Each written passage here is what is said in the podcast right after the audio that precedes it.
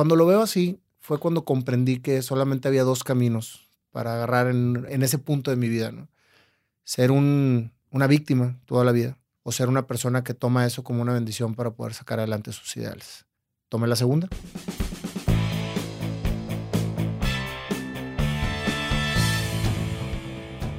Bienvenidos a Crear o Morir, el podcast donde platicamos con personas que se han atrevido a crear su propia forma de ver el mundo.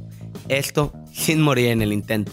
Este miércoles tenemos el gusto de platicar con Nayo Escobar, empresario y creador de contenido. Les cuento. Nayo se puede definir como una persona inquieta. Desde que era niño siempre tuvo el gusto de estar trabajando en lo que fuera y abriéndose camino en el mundo del emprendimiento. Su primer negocio fue una taquería enfrente de la prepa del Tecnológico de Monterrey, Campus Garza Lagüera, asociándose con uno de sus grandes amigos, Mahama Rodríguez. A principios de sus 20 se asocia con Rafael Navarro, con el cual emprende Perfect Design, una comercializadora de uniformes industriales, esto en la época menos adecuada y en las condiciones menos adecuadas. Empresa que duró aproximadamente año y medio. Sin embargo, esto no lo detuvo. Fue cuando Mauricio Arc y Melesio González le proponen un nuevo proyecto, una mensajería, con tan solo cuatro motos, pocos clientes, pero muchísimas ganas de que las cosas sucedieran, acepta el reto, hasta convertirla en lo que hoy conocemos como Quality Post, una empresa regiomontana con más de 15 años en el mercado y reconocida como una de las empresas de mensajería más grandes de México. Es en esta parte de su vida que Nayo se da cuenta que algo más le faltaba, que lo que hacía no le apasionaba y busca su propio camino para encontrar su propósito de vida. Nayo da un giro de 180 grados y nuevamente emprende desde abajo un negocio completamente distinto a lo que venía haciendo, llamado BCX Trading Co. Pero nuevamente, después de 8 años, se da cuenta que su propósito de vida estaba en otro lado, replanteándose una vez más, tomando manos a la hora y dando una vez más un paso completamente distinto en su vida profesional. Es aquí donde algunos ya lo han de conocer y si no, se lo recomiendo. Nayo abre su canal de YouTube llamado Entrevistas Hechas Canción, donde platica con personas que hacen lo que les apasiona, sin importar lo que los demás digan, siempre buscando vivir de eso que los motiva a seguir adelante cada día de sus vidas. Sin más, comenzamos. Nayo, bienvenido a este episodio. Me da mucho gusto tenerte aquí y ¿qué se siente estar ahora siendo entrevistado? Tienes bastantes capítulos ya al aire pero ahora te tocó estar del otro lado de la entrevista. Gracias a ti por la invitación, Chama. Para mí es, una, es un orgullo que, me inviten a este tipo de, espacios en donde se habla con la verdad, se habla de manera libre y se habla pues, de lo que realmente uno ha hecho. Eh, no es la primera vez que me, que me entrevistan y siempre es una satisfacción poder ser entrevistado, ya que pues cuando te entrevistan puedes tener más libertad de poder expresarte que cuando estás entrevistando, porque estás pensando y estás viendo cómo, cómo entrevistar a la otra persona. Entonces, muchísimas gracias por la invitación. Es un, es un placer para mí estar aquí. Excelente. Nayo, no te dije, aquí te puedes expresar como tú quieras. Hay gente que le gusta decir muchas maldiciones. Tú, es tu espacio. Entonces, para que un poco más la gente te conozca, antes que todo, ¿quién es Nayo? ¿Cómo te expresarías? ¿Cómo te, describirías a ti? Soy una persona que siempre ha sido muy controversial. Desde, desde chavito he causado muchos, muchos problemas y desmanes, siempre de manera positiva. Claro. Y precisamente les comentaba ahí a unos chavos que me tocó darles una conferencia la semana pasada, que cuando eres muy inquieto, cuando eres, este, como la gente dice, muy desmadroso, es porque realmente estás en búsqueda constante de tu esencia y de tu pasión. O sea, muchas veces somos incomprendidos, pero realmente estamos en una, en una búsqueda constante. Entonces, pues fui un chavo rebelde, me corrieron de cuatro secundarias, estaba, este, yo estudié en Chihuahua y pues era como que la oveja negra de la familia, el que, el que siempre daba muchos problemas. Y pues finalmente yo lo que hacía era hacer lo que, lo que creía conveniente hacer y no era realmente ser inquieto o desesperarme, sino que me desesperaba mucho el sistema en el que vivía. Yo trataba de, de, irme por el camino que, que, a mí me convencía y me estaban imponiendo eh, constantemente reglas y situaciones que se oponían a lo que yo estaba buscando. Todo eso te lo estoy diciendo ahorita con la claridad de todo lo que he vivido en estos años y que después entendí el por qué. Digo, afortunadamente no me salió ningún hijo hiperactivo ni, ni desmadroso. Tengo tres excelentes hijos y una hermosa mujer. Pero si ahora que me llegan casos, porque me llegan casos muy seguidos de, este tipo de situaciones, digo, entiéndanlos y acompáñenlos. Guíenlos en vez de estarles imponiendo cosas que, los, que los chavos no, no quieren hacer. O sea, entonces, finalmente fui creciendo en una, con un entorno de mucha, de mucha guerra con mis padres, porque siempre me estaban como, como limitando, hasta que un día decidí eh, realmente estudiar. O sea, cuando yo termino secundaria, eh, me meten a una escuela técnica en mecánica automotriz en el CBT 122 de ah, Chihuahua. Les mando muchos saludos a todos mis amigos de allá. Y decía yo, no quiero ser mecánico. O sea, ¿por qué me siguen imponiendo cosas? Ya me metieron a una escuela, a una secundaria en donde estaba lleno de pandilleros para que me enseñara a ser hombre. Ya me metieron a una escuela de mujeres para poderme sentir intimidado por ellas y que no hiciera tanto relajo. Ahora me ponen a estudiar mecánica automotriz. Pues ¿a dónde quieren que llegue? Yo realmente lo que quiero ser es empresario. Yo quiero tener mi negocio y quiero hacer algo en la vida y darle trabajo a los demás. No sé en qué, pero eso es lo que quiero. Me decía, no, pues realmente viniste aquí para, pues, para trabajar eh, y para pues, trabajar para mantenerte y no creo que no, no creemos que sirvas para algo más. Así. Entonces digo, bueno, pues si eso es tu, tu ideología, la mía es diferente y te quiero pedir una oportunidad, le dije a mi padre, te quiero pedir una oportunidad para poder estudiar y para poder demostrarte que quiero hacer a alguien en la vida. Entonces me dijo, bueno, nos regresamos a Monterrey, pues vivíamos en Chihuahua, vivimos cinco años por allá, Dijeron, vamos a, darte una oportunidad, te metemos nuevamente a la técnica y si me demuestras que quieres realmente estudiar, entonces te meto ya a una preparatoria normal y sigues tu carrera. Pues exenté todas. No volví a tronar ninguna materia en el resto de mi, de, mi, de mi historia como estudiante, pero sí empecé a tener problemas ahora porque quería trabajar y estudiar. Decía yo, es que quiero trabajar y estudiar. Me dice, no, ahora nada más estudia, pues dedícate siempre nada más a estudiar. Le digo, no, es que quiero trabajar y estudiar porque esa es, esa es mi pasión y trabajando voy a poder entender cómo poder poner un negocio. Yo siempre con la, ideología de poner un negocio.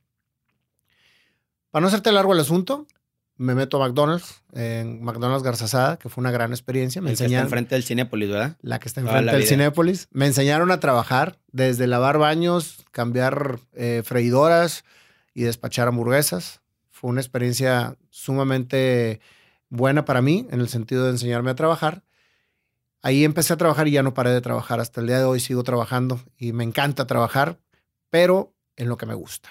Entonces decía yo, bueno, estoy trabajando, estoy estudiando. Ahora que sigue, eh, puse un puesto de tacos. Mi primer puesto de tacos lo tuve a los 18 años con mi actual socio de BCX, este, la empresa que está es Mahatma Rodríguez. Ese puesto de tacos lo pusimos precisamente también en contra de todas las, las este, educación y, y, la, y, el apoyo de nuestros padres, porque me decía mi papá, no te voy a apoyar en algo que no estoy de acuerdo. Total, nos pusimos a hacer una rifa de, de una botella de whisky o un oso de peluche. Pues para llegarle a los dos públicos, ¿no? Mujer y hombre. Mujer y hombre. y en prepa más. Y ya estábamos en finales de prepa todavía. Bueno, nos íbamos todos los días a vender a Liverpool y a vender a todos lados este, la, los mentados boletos y con eso sacamos para nuestro carrito de tacos. Me quitaron el carro, me puse, este, me iba yo a, abrir con, con, mi compadre Maja desde muy temprano en la mañana. Recuerdo que nosotros hacíamos los guisos en la noche, a uno le tocaba lavar los platos y a otro hacer los guisos, una semana sí, una semana no. Fue un exitazo el puesto de tacos, nos pusimos ahí en la Garza Lagüera, aquí en la Avenida de las Ocárranas, atrás de, de lo que era gigante antes. Y fue una experiencia sumamente inolvidable. Ahí me pude comprar mi primer teclado porque me encantaba ser músico. Otra de las cosas que siempre había querido hacer y mis padres no me, no me apoyaban porque ellos querían que estudiara guitarra y yo quería estudiar teclado o órgano. Pues me las sabía, me las entendía a ver cómo y, terminaba tocando ahí en los lugares, en las mueblerías y en las tiendas de electrónicos donde, había un órgano, ahí, llegaba y tocaba. Me compré mi primer teclado y las cosas iban pues bien en el sentido de mi vida, mal en el sentido de la relación con mi padre, porque me decía pues que él no estaba de acuerdo. Estaba muy enojado con lo que estaba haciendo porque, pues, obvio, me quitó carro, me quitó todo.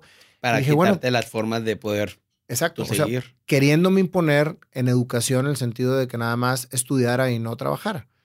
Por eso te digo que siempre fui un niño rebelde, o sea, no porque fuera un pandillero o No, una, claro. una persona que hiciera daño, sino porque siempre estaba persiguiendo mi ideal y no me paraba nada. Para no hacerte largo el cuento, mi papá, cuando yo tenía 21 años, eh, se suicida, se, se muere de una, Claro. de una forma dramática y pues la vida cambia por completo. Ahí fue cuando le dije, bueno, cuando estaba postrado en, en, enfrente de mí, le digo, no te culpo y te voy a demostrar que lo que por lo que luchaba era. Un día antes que, que mi papá eh, se suicidara, precisamente platicó conmigo y me dijo, hagas lo que hagas o hayas hecho lo que hayas hecho, creo en ti. Mañana va a ser otro día y será un día en el que me voy a levantar con todos mis bríos para poder sacar adelante mi vida. Estaba muy deprimido en aquel entonces él. Y pues ya no tuvo, no tuvo la, la oportunidad de hacerlo.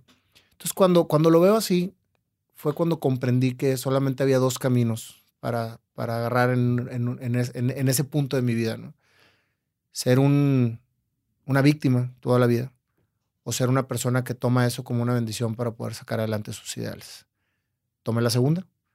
Y desde el primer día en que, en que amanecí después del, del drama, le digo a mi mamá, quiero poner una empresa en forma.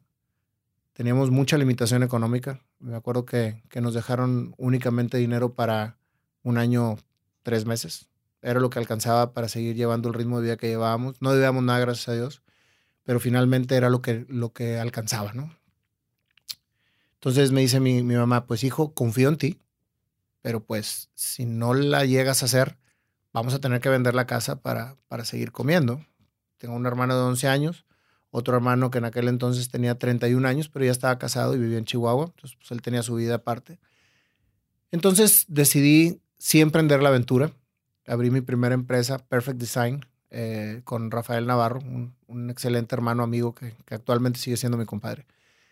Y pues en un año terminamos de, de, de acabarnos lo poquito que, que habíamos este, abierto, el capital que, con el que habíamos abierto la compañía, y ya no pudimos seguir creciendo. Entonces, literalmente quebramos, fue una quebra técnica porque ya no tenías capital no había para, para, seguir. Sí, para claro. seguir creciendo. Y recuerdo que venía ahí en el centro, en, en mi X11, todo destartalado que tenía. Pero se movía. Pero se movía. Y choco contra, contra otro carro. Solamente tenía seguro contra terceros. Y pues literalmente me quedé sin nada, nada, Era nada. tu, tu bien preciado y el único bien. Nada más. Estaba muy, muy angustiado porque la situación no era, no era nada fácil. Le hablo a un buen amigo que también fue, es mi compadre actualmente, Mauricio Arc. Le digo, brother, ven por mí porque no tengo ni para el camión. O sea, literalmente estoy sentado en una banqueta llorando. Tal, va por mí. Me dicen, mañana será otro día, Nayo. Eh, vamos a ver qué sucede y qué, qué podemos emprender. Al día siguiente me citan en su oficina, me dicen, hay dos opciones. Ellos ya tienen un negocio eh, muy exitoso, Quality Services, el Imelecio González. Me dicen, vamos a abrir una fumigadora o una mensajería. Son las dos, los, los dos negocios que nos han llegado por medio de, de lo que estamos haciendo. ¿Qué, ¿Qué crees tú que sea más conveniente? Le digo, pues, me dice, no te podemos pagar. Vas a entrar como socio industrial. Tú vas a trabajar el negocio y pues la idea es que vaya saliendo el negocio y de ahí te puedas pagar al- algo de dinero. Le digo, pues mira, se me hace mucho más sencillo que llegue dinero pronto por una fumigadora que por una mensajería, porque en realidad la mensajería no sé ni cómo se maneja, no sé ni qué rollo y cuántos sobres tendríamos que entregar para ganar dinero y no sabía ni qué onda. ¿Qué año era ese? 1993. No, imagínate, no, no sonaba tanto una Solamente mensajería. existía el correo. O sea, el correo México y algunas mensajerías que pues que no sabía que realmente existieran. Ok. Y aparte, pues traía yo en mi sangre la fiesta en las venas y decía, pues voy a agarrar la fumigadora y me voy a ir a fumigar a Mazatlán y a Cancún y, y fiesta. O sea, bien quebrado, güey, pero dices, bien quebrado, pero con la fiesta en las venas, ¿no? Bueno, pues para no hacerte largo el asunto, me dicen, oye, ¿no te gustaría más que sonara Leonardo Escobar como un como gerente general de una mensajería una fumigadora? Digo, no por demeritar a la fumigadora, pero pues sonaba más bomboso ser este, una Claro, eh. mensajería, ¿no? Y así es como empiezo Quality Post, mi primer gran empresa y la que más satisfacciones me dio en el sentido de conocimiento, de crecimiento, de madurez. Pues imagínate que tenía 23 años, eh, venía terminando la carrera, estaba en una situación económica muy complicada y pues con una empresa por delante que, pues, no sabía ni cómo se manejaba. Entonces, literalmente estaba yo en un cuartito de 5x5 en Zaragoza entre Reforma y Madero y ahí abrimos Quality Post con cuatro motocicletas. Yo traía una de ellas, eh, salía a vender y iba con los clientes, con los mensajeros casi casi dentro del, de, la de, la camionetita, porque me prestaban una camioneta en aquel entonces. Y agarramos nuestro primer cliente el primer mes de operaciones, que fue Arrendadora Financiera del Norte, y nos dio 3.600 sobres. ¿Estabas impactado cuando...? No, pues imagínate, pues 3.600 sobres, bueno, pues ya tenemos raza, pues nos los sacamos en un día, ¿no? Entonces, o sea, yo agarré la ruta de Guadalupe, las otras tres personas traían por ahí eh, otras rutas, dividimos la, la, ciudad, o sea, todo muy profesional, pero pues, pues 3.600 sobres. Y en mi casa quedaban dos meses de vida, en el sentido de comida. Tenías el reloj. pero así, tac, tac. Para no hacerte el cuento largo, eh, al tercer mes ya habíamos agarrado Electra, habíamos agarrado Banco del Atlántico, y pues empezamos a crecer y empezamos a crecer de una manera sumamente extraordinaria, a tal grado que el crecimiento nos rebasó y quebramos por primera vez en el 96. En el 96. Eh, dijeron, oye, ¿sabes qué? Se han chupado todo lo que han generado en venta, pero se les olvidó pagar muchas cosas, ¿no? Entonces están Muy bonito prácticamente pero... quebrados. Me dice, no, nunca se me va a olvidar, nos dice un contador, huyan, porque, porque pues le deben a tanta gente que, que pues lo van a meter al bote o se los van a linchar. Una de dos. Y yo, a ver, ¿cómo es posible eso? O sea, ni de chiste vamos a huir y mucho menos por, por algo. Bueno, para no hacerte el cuento largo, reestructuramos toda la compañía, la sacamos adelante y fue todo un éxito rotundo. La compañía, yo la amo, Quality Post y toda la gente que trabaja con, con, con, con ellos. Ahorita lo puedo decir, ellos sigue siendo como parte de mi corazón. Hace 10 años decido vender, ya cuando estaba la compañía en su pleno apogeo. Cuando logras toda la parte económica, la parte profesional, cuando estás en el spot de, de la gente alrededor tuyo, que dices como el gran empresario, cuando yo vendo Quality Post, teníamos 3.000 empleados, se entregaban cerca de 15 millones de cartas al mes la Unión Postal Universal nos nombró el Correo Privado de México junto con, otras tres mensajerías. Es un caso de éxito muy hermoso, con un ambiente laboral estupendo, dentro de las 100 empresas más, más, este, más, con más atracción para trabajar en México. Entonces, en todos los sentidos habíamos triunfado. Entonces me dicen, ¿por qué vendes? Que decidí vender. Sí. ¿Por qué vendes? si alcanzaste todo el éxito que cualquier persona quisiera alcanzar. Porque en realidad no estoy realizado. Eso es muy profundo, porque mucha gente piensa que pues, ya tienes el dinero, estás viviendo muy bien, pero dices, no me siento realizado. Está, es fuerte. Pero es real. Eh, en realidad, Chema, cuando, cuando te das cuenta que la realización no se llama dinero ni posición, sino se llama pasión. Se llama hacer lo que, hacer lo que te gusta. Entonces se te mueve todo el mundo. Le dije a mi esposa, ¿me apoyas? Me dice, el 100%. Me dice, nada más date cuenta que de la noche a la mañana vas a, ser, vas a pasar de ser el empresario con miles de gentes a tu cargo y con todo el spot del mundo a ser, pues, Nayo Escobar. Exacto. Y yo, sí. Me vale Si tú me apoyas, adelante. Entonces hablo con mi socio, con Mauricio, que era mi brother, y con Maja, que ahora es mi socio. Le digo, voy a vender. Me dice, estás loco, güey. ¿Cómo vas a vender? Estando acá. ¿De qué vas a vivir? O sea, porque ya hemos hecho todo esto, pero, pero el trabajo es vida.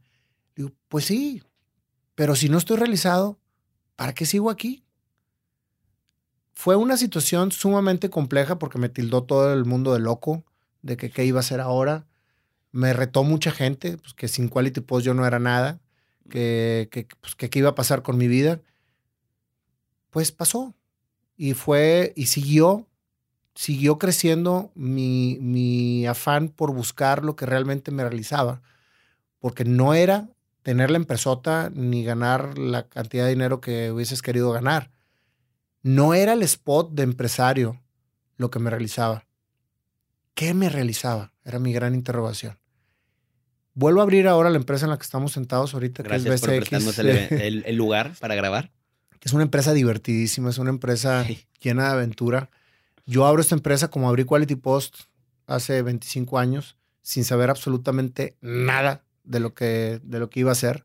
Esta es una compañía que se dedica a desarrollar productos con licencia, que se dedica a, a firmar con Disney, con Marvel, con Star Wars, con Universal. Actualmente tengo 50 licencias eh, con cinco divisiones diferentes. Desarrollamos juguete con dulce, desarrollamos juguetes, accesorios, alimentos y diseñamos prendas, ropa, t-shirts, eh, sudaderas, eh, pijamas, hoodies, o sea, todo lo que viene siendo moda con licencia. Moda urbana. Moda urbana, exactamente. Eso es exactamente la moda que hacemos nosotros. Actualmente le vendemos a todo el retail mexicano. Tenemos clientes muy importantes. Nuestro producto afortunadamente es muy exitoso. Después de 10 años de intensa lucha y de intenso conocimiento y tratar de entender el negocio, me ha dado grandes satisfacciones, pero tampoco era mi realización. ¿Cómo pasas de Quality Post? Bueno, antes de eso tengo una pregunta.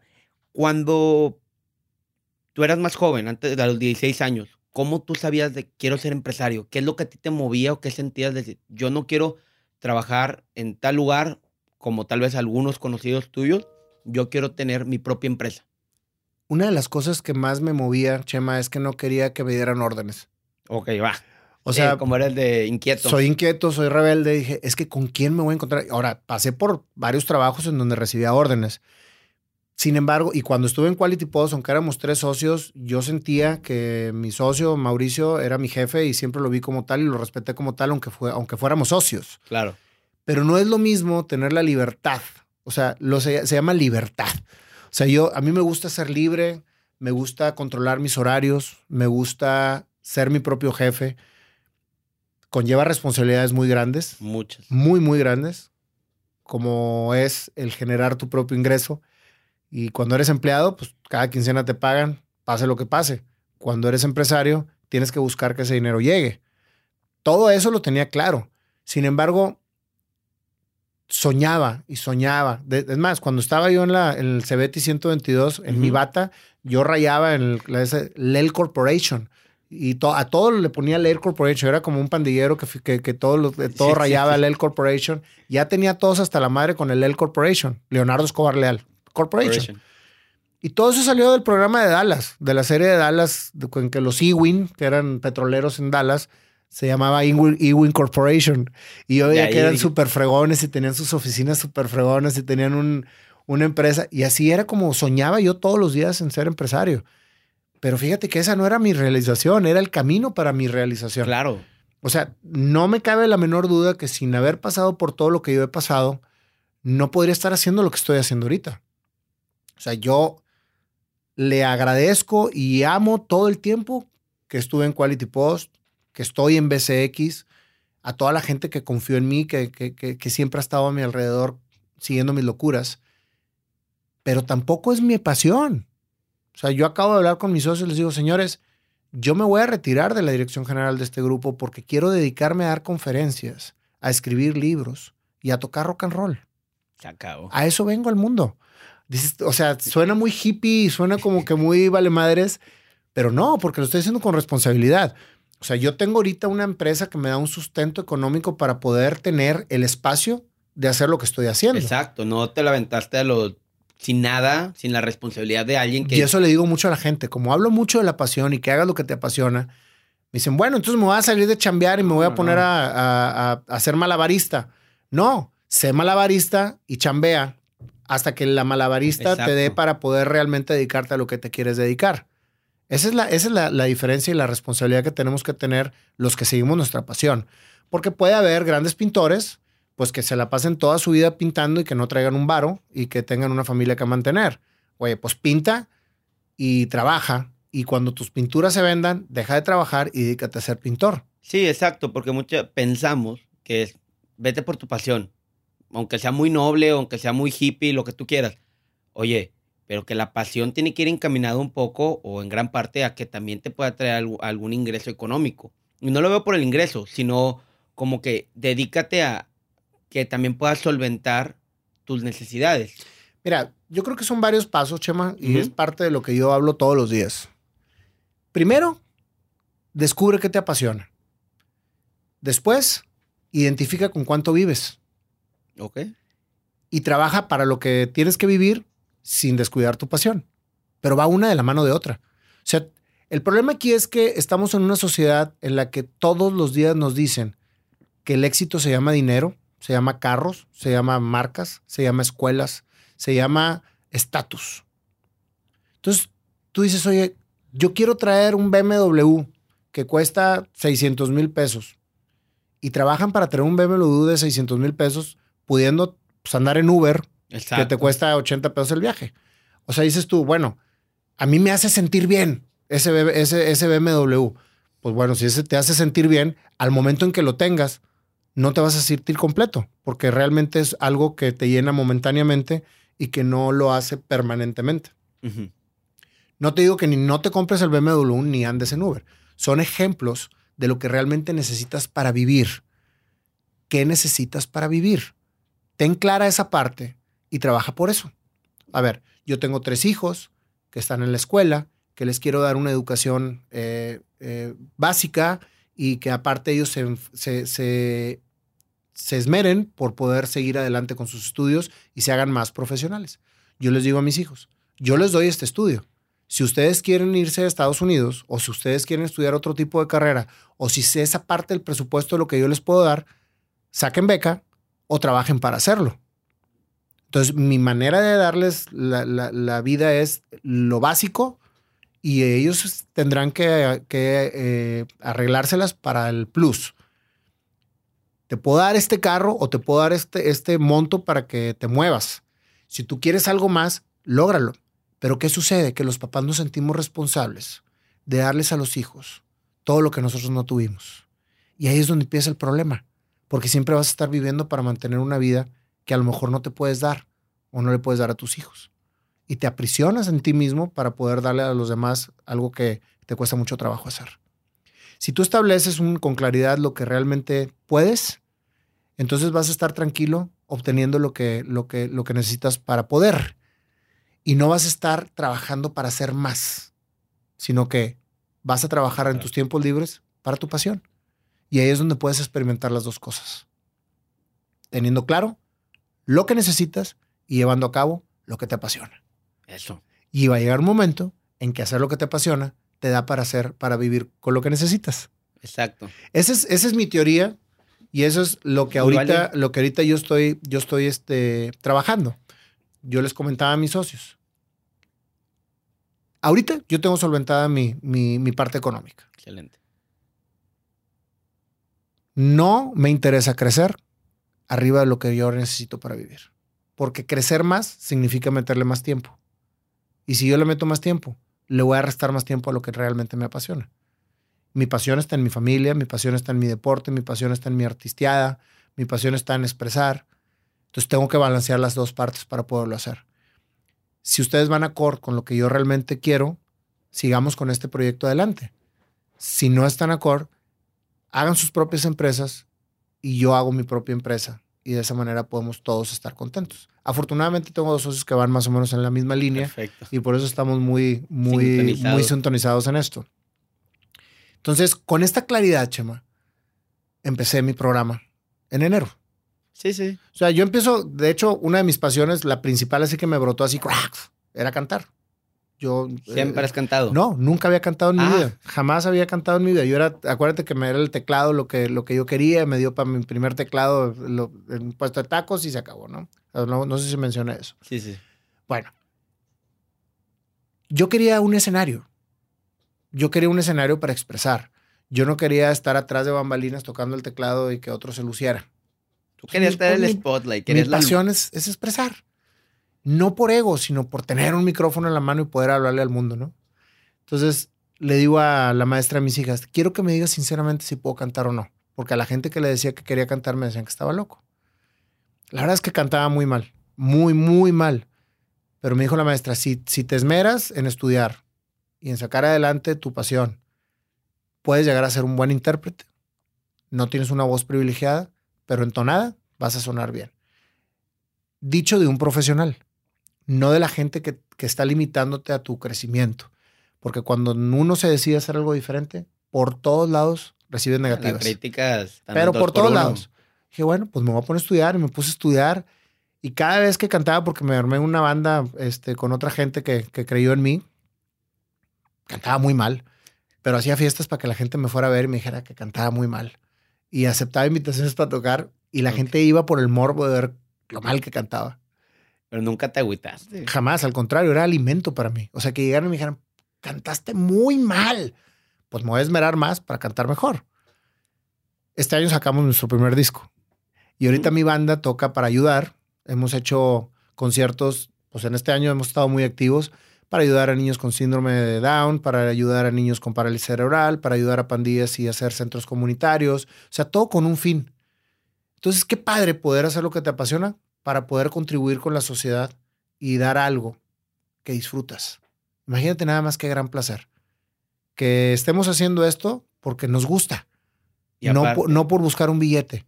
Y el billete que te, que te entra, pues dónalo para que alguien se pueda beneficiar de tu pasión. Imagínate. Sería, no, Está- lo es estoy redondo, haciendo. Es redondo. Entonces digo yo, oye, le digo a mi banda, pues vamos a hacer un disco. O sea, para que sea, sea congruente lo que estoy hablando en, en mis charlas, en mis entrevistas, con lo que estoy, con lo que vamos a cantar. Entonces escribí ocho canciones, tengo unos músicos fenomenales y ahorita ya estamos precisamente componiendo nuestro primer disco. Espero que, que la, al menos la primera canción la subamos antes de diciembre. Vas a ver que sí. Ojalá. Estamos en eso y estoy bien contento. Entonces, eso es la parte musical. La parte de la, de, de la expresión. En enero empiezo este canal de YouTube que se llama Nadio Escobar. Y tengo esa duda grande. ¿Cómo empezaste y dónde? ¿Y dónde lo subo? ¿Y dónde lo transmito? O sea, ¿dónde nace esa Hace- idea de Hace más de un año y medio, dos, conozco a Marcelo Neri, Ujú, sí, eh, gran un conocido. chavazo que, que confió en mí.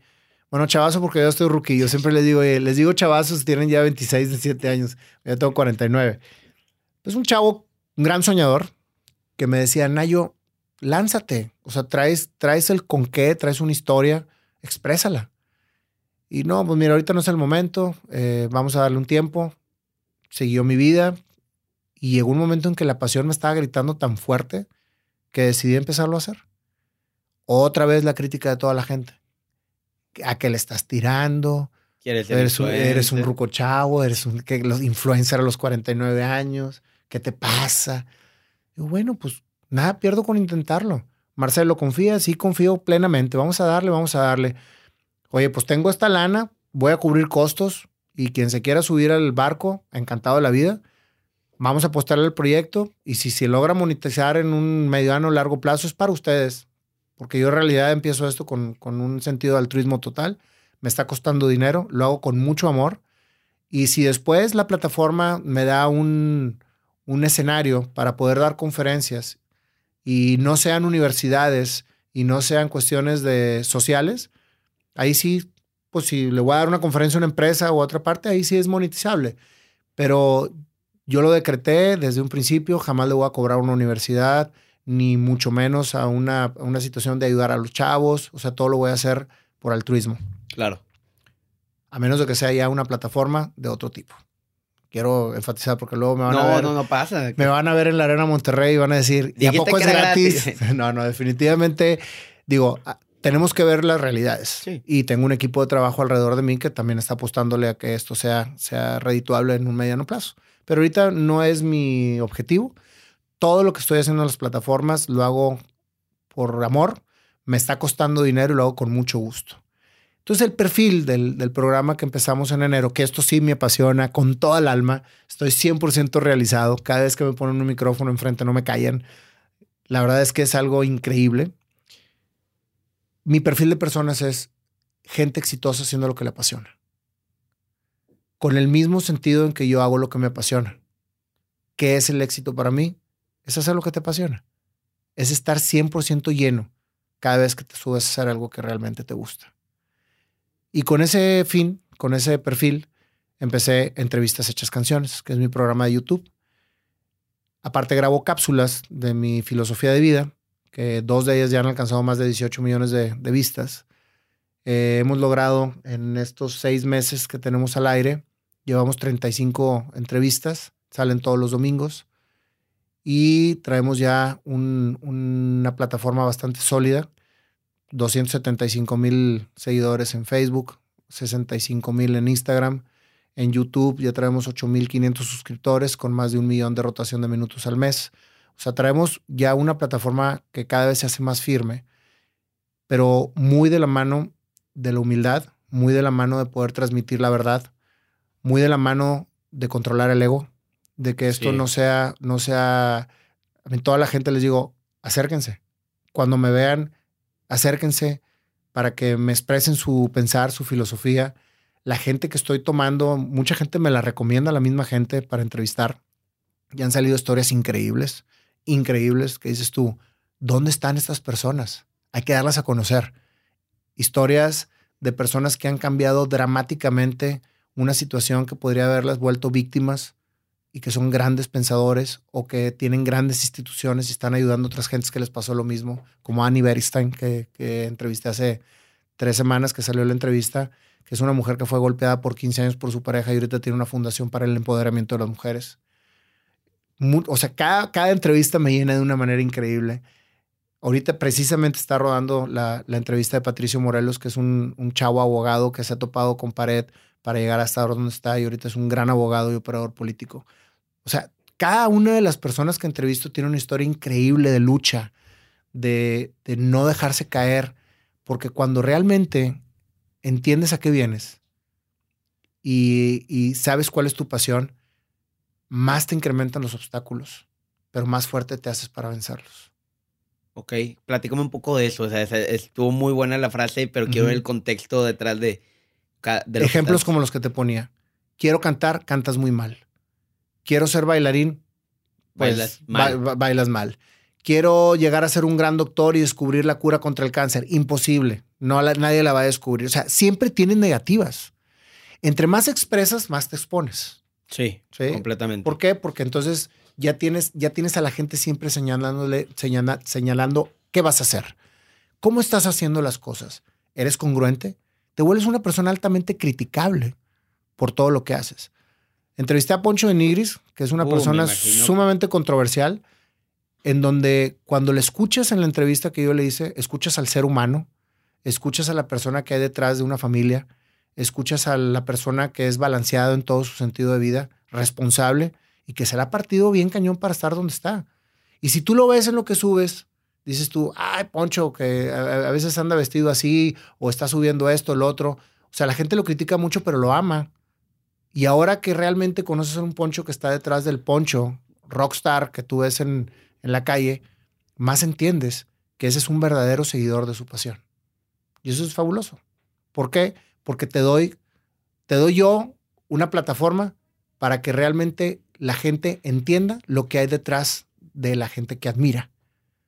O sea, ¿qué hay detrás de esta persona? Es importantísimo. Sí, claro. ¿Qué hay detrás de esta persona? Entonces ahí es donde, donde vuelvo otra vez a reiterarte.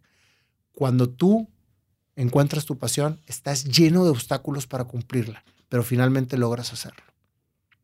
Increíble, realmente, y digo, para eso se tratan estos espacios, para que la, para que la gente vea el trasfondo, no nada más el caso de éxito, sino todo lo que te conllevó en tu caso, pues digo, viendo tus entrevistas y todo, a los cuatro años estuviste trabajando en una gasolinera.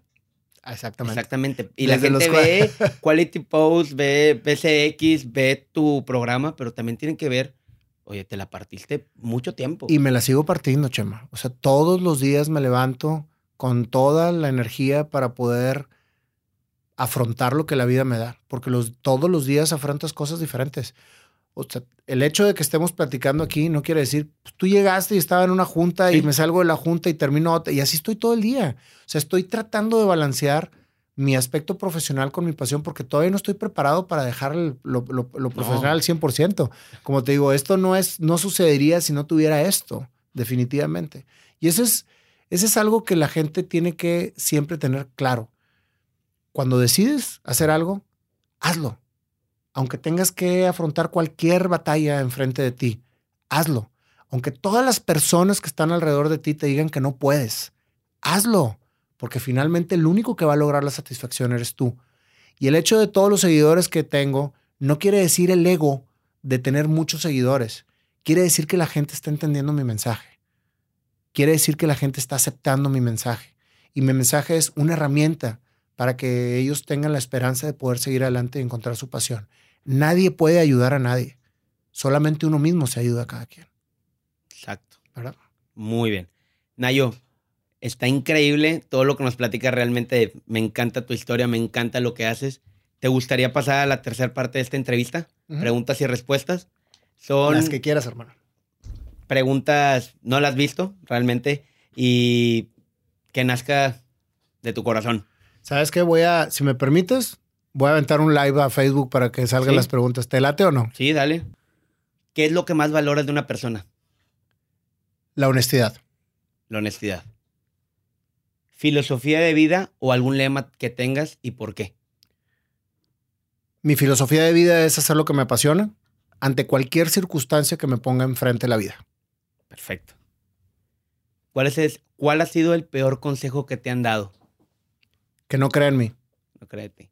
¿Y cuál ha sido el mejor consejo que te han dado? Que siempre persiga lo que me gusta y lo que me apasiona. Perfecto. Ya esta la has dicho mil veces en la entrevista y en tus videos de YouTube. ¿Qué significa el éxito para ti? Para mí el éxito significa hacer lo que te apasiona, realizarte como persona en todos los sentidos del- del- del- de lo que te toca hacer. Y ahí sí voy a unar un poquito más. Dale, dale. Este es tu espacio.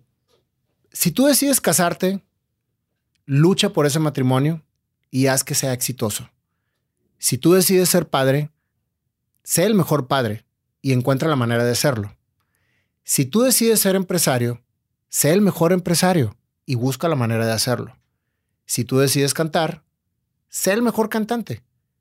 Todo lo que hagas trata de ser el mejor, pero el mejor para ti, no para la gente que te rodea.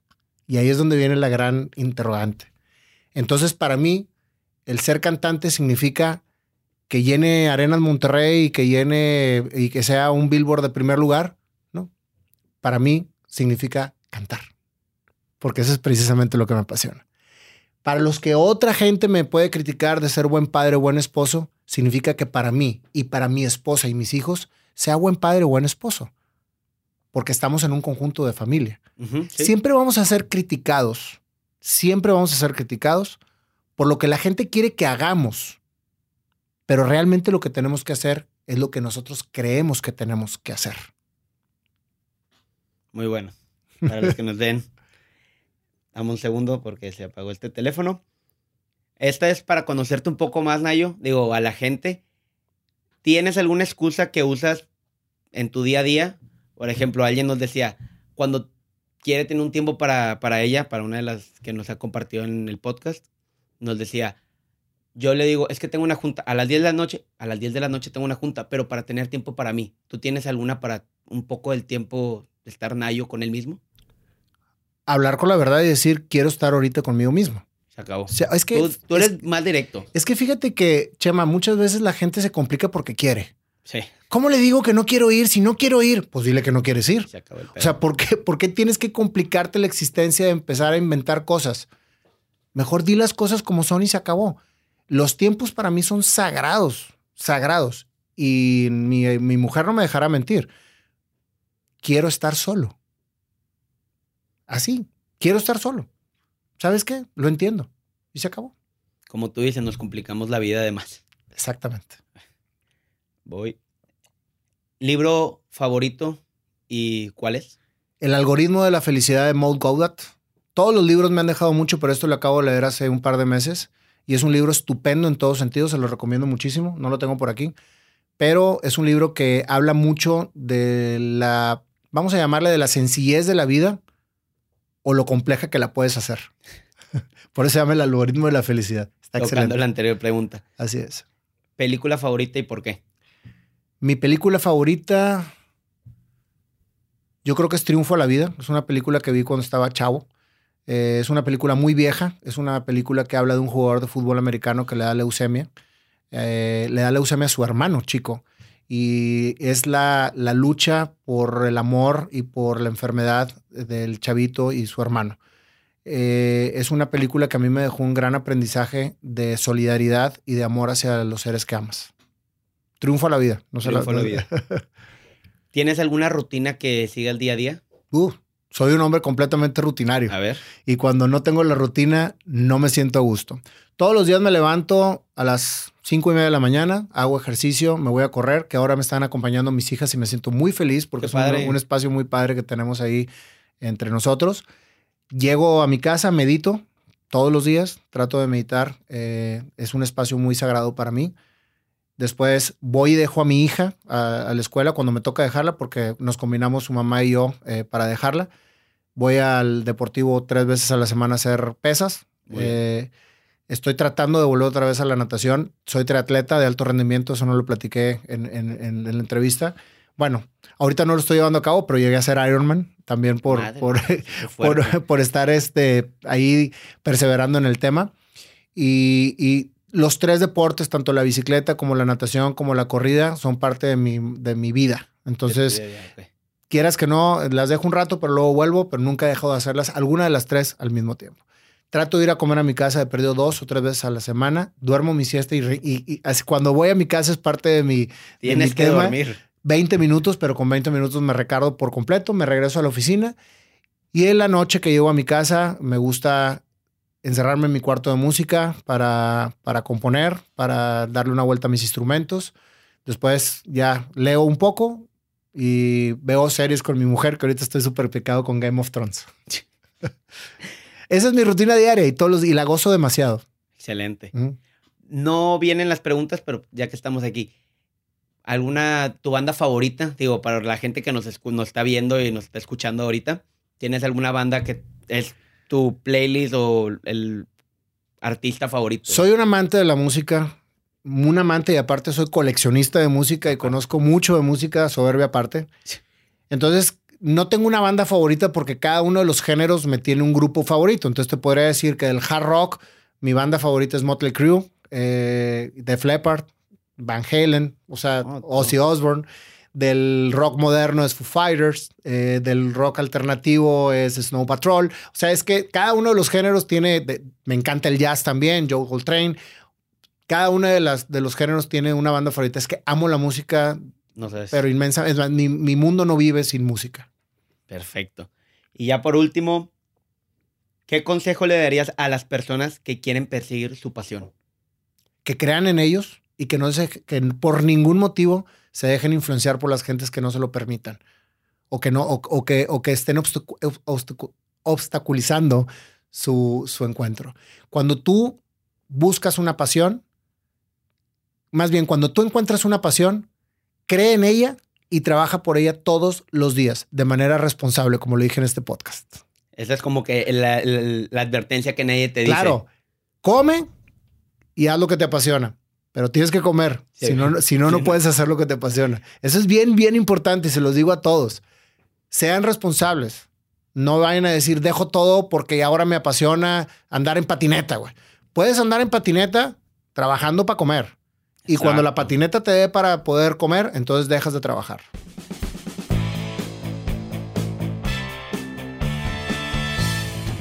Espero que les haya gustado el episodio del día de hoy. Si fue así, dense una vuelta por las redes sociales de Nayo. Se la estaré dejando en la descripción del episodio. Vayan a su canal de YouTube y vean las entrevistas hechas canción. Realmente está muy bueno y tiene gente muy chingona. También no se olviden en suscribirse a nuestras cuentas de Facebook e Instagram que son Crear o Morir Podcast. Nos ayudaría bastante para seguir subiendo contenido de forma constante y que la comunidad siga creciendo. Bueno, sería todo. Nos vemos el siguiente miércoles.